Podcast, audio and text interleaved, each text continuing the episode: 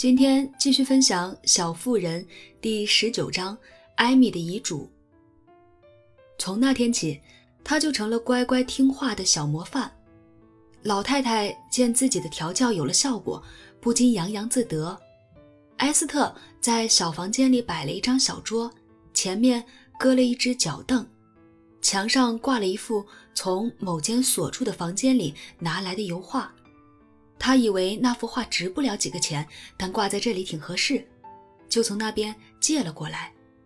心想夫人永远不会知道，就算知道了也不会在乎。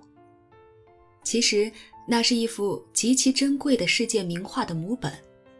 艾米抬头望着圣母温柔的脸庞，心中充满柔情，热爱美好事物的双眼对她怎么也看不厌。小桌上摆着袖珍本圣经和赞美诗集，旁边的花瓶里插满了老李送来的娇美鲜花。他每天都来坐一会儿，心存善念，默默祈祷，求上帝保佑姐姐。埃斯特送给他一串挂着银十字架的黑念珠，但艾米不知道这适不适合新教徒拿来做祷告，就把它挂起来，暂时没有用。艾米做这些是诚心诚意的，远离安全温暖的家，一个人孤身在外，她很需要一只善良的大手来扶持。于是，她出于本能，向那位强大而慈悲的朋友求助，感受他对孩子们父亲般的慈爱。如今没有妈妈帮他了解和管束自己，但有人给他指明了方向。他就竭尽全力地寻找前进的道路，深信不疑地踏上了旅程。不过，作为天路客，艾米年纪还小，肩头的担子似乎太重。他试着舍己忘我，保持乐观，一心向善，即使没人看见，也没人表扬。为了做个特别好的乖孩子，他决定学马奇姑婆的样子。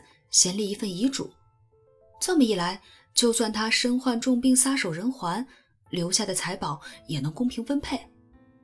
光是想想要抛下自己的宝藏，他的心里就一阵绞痛。在他眼里，那些零零碎碎的小玩意儿，就跟老太太的首饰一样珍贵。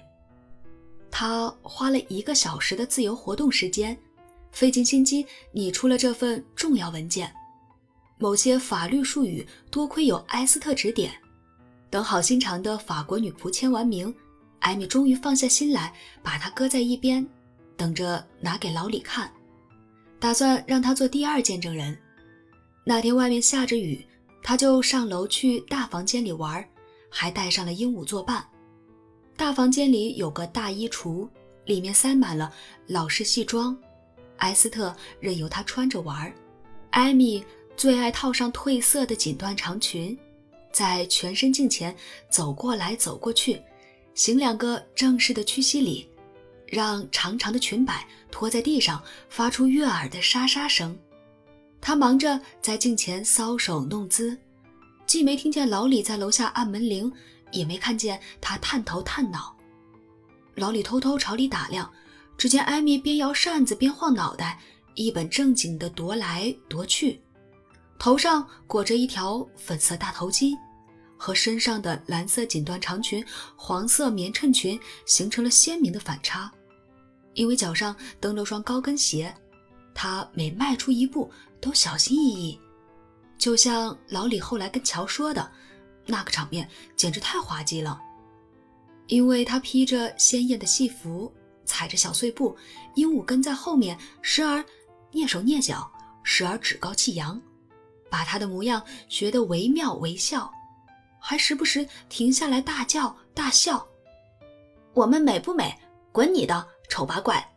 闭嘴！亲亲我，亲爱的。老李拼命忍着才没有笑出来，免得惹恼女王陛下。他敲了敲门，受到了热情的欢迎。先坐下来歇歇，等我把这些玩意儿脱下来。我有件特别严肃的事儿想跟你商量商量，艾米说。她炫耀够了，就把鹦鹉轰到屋角。这鸟真是我的克星，他边说边扯下堆在脑袋上的大头巾，老李则找了把椅子，大大咧咧地跨坐在上面。昨天姑婆打瞌睡的时候，我努力跟小耗子一样保持安静，玻璃却开始嘎嘎大叫，在笼子里狂扇翅膀。我只好跑过去把它放出来，发现笼子里有只大蜘蛛。我想拿拔火棍把它捅出来，它却一下子钻到了书架下面。波利紧紧跟在后面，弯腰往书架下面看，斜着眼睛，怪模怪样的说：“出来散个步吧，亲爱的。”我忍不住扑哧一笑，惹得波利大爆粗口，吵醒了姑婆，把我们俩都骂了一顿。蜘蛛有没有接受那个老家伙的邀请？老李边问边打了个哈欠。有，他爬出来，玻璃却溜了，吓得屁滚尿流，爬到姑婆的椅背上。我追蜘蛛的时候，他就在旁边大叫：“逮住他，逮住他！”胡说八道！哦，老天！鹦鹉嚷嚷着，去啄老李的脚趾头。要是我养的，脖子早被拧断了。你这个老混蛋！老李冲鹦鹉挥了挥拳头。鹦鹉只是把脑袋一歪，严肃的嘎嘎大叫：“哈利路亚，老天保佑，亲爱的，我搞定了。”艾米关上衣橱，从兜里掏出一张纸，麻烦你读一读，告诉我行不行，合不合法？我觉得应该早做打算，因为人生无常，我可不想死后闹得不痛快。老李咂了咂嘴，微微转过身子，背对一脸忧虑的艾米。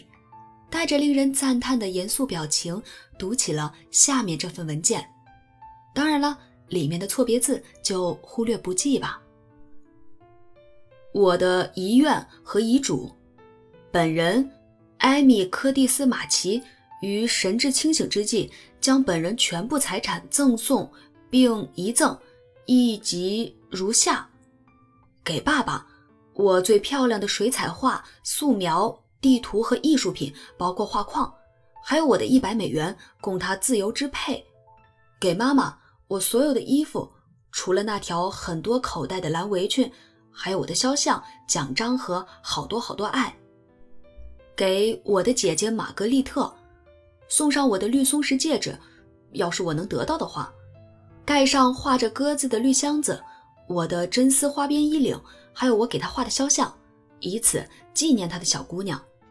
给乔，留给他我的胸针，用蜂蜡粘过的那个，我的铜墨水瓶，他弄丢盖子的那个，还有我最爱的石膏兔子，因为我很抱歉烧了他的故事。给贝斯，要是他活得比我长的话，送上我的娃娃和小书桌、扇子、亚麻衣领和新便鞋。如果等他病好了、瘦了能穿下的话，在此。还要为我以前嘲笑过乔安娜向她道歉。给我的朋友和邻居西奥多·劳伦斯，我的纸型套装和陶土马。虽然他说那匹马没脖子，为报答他在危急时刻的大恩大德，他可以在我所有画里随便挑。圣母是里面最好的。给我们尊敬的恩人劳伦斯先生，我留给他那个盖子上镶了镜子的紫盒子。适合他装钢笔，能让他想起故去的小姑娘。他对那个姑娘全家有恩，尤其是贝斯，所以小姑娘非常感谢他。我希望我最好的玩伴凯蒂·布莱恩特能得到那条蓝绸围裙和我的金珠戒指，附上一个吻。给汉娜，她一直想要的帽盒，还有我留下的所有拼布，希望他一看见就会想起我。我最宝贵的财产已分配完毕，希望每个人都能满意，不会抱怨死者。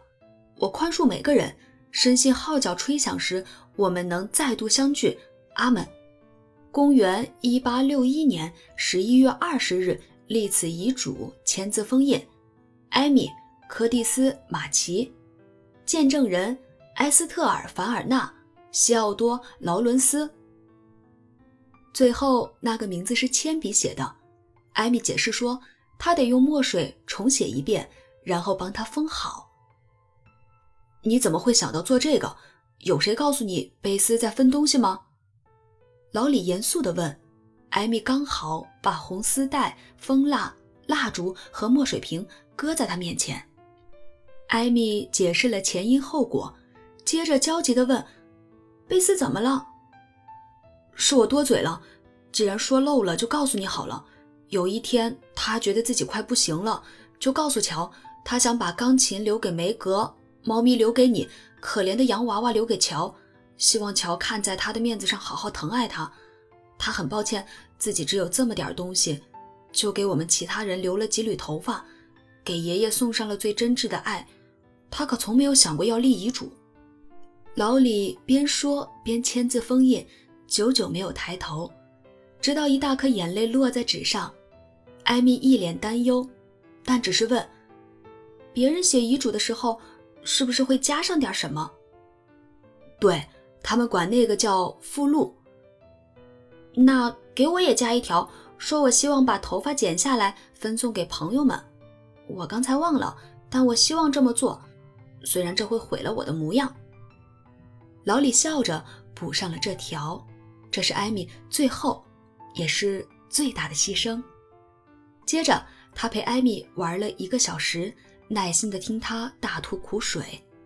他准备离开的时候，艾米一把拉住了他，嘴唇抖个不停，低声问：“贝斯，真有危险吗？”“恐怕是的，但我们得乐观些，别哭，亲爱的。”老李像大哥哥似的伸手搂住他，给了他莫大的安慰。老李走后。艾米走进自己的小礼拜堂，在黄昏里为贝斯祈祷，眼泪哗哗直流。他觉得，要是失去了温柔的姐姐，哪怕有一百万只绿松石戒指，也没法给她安慰。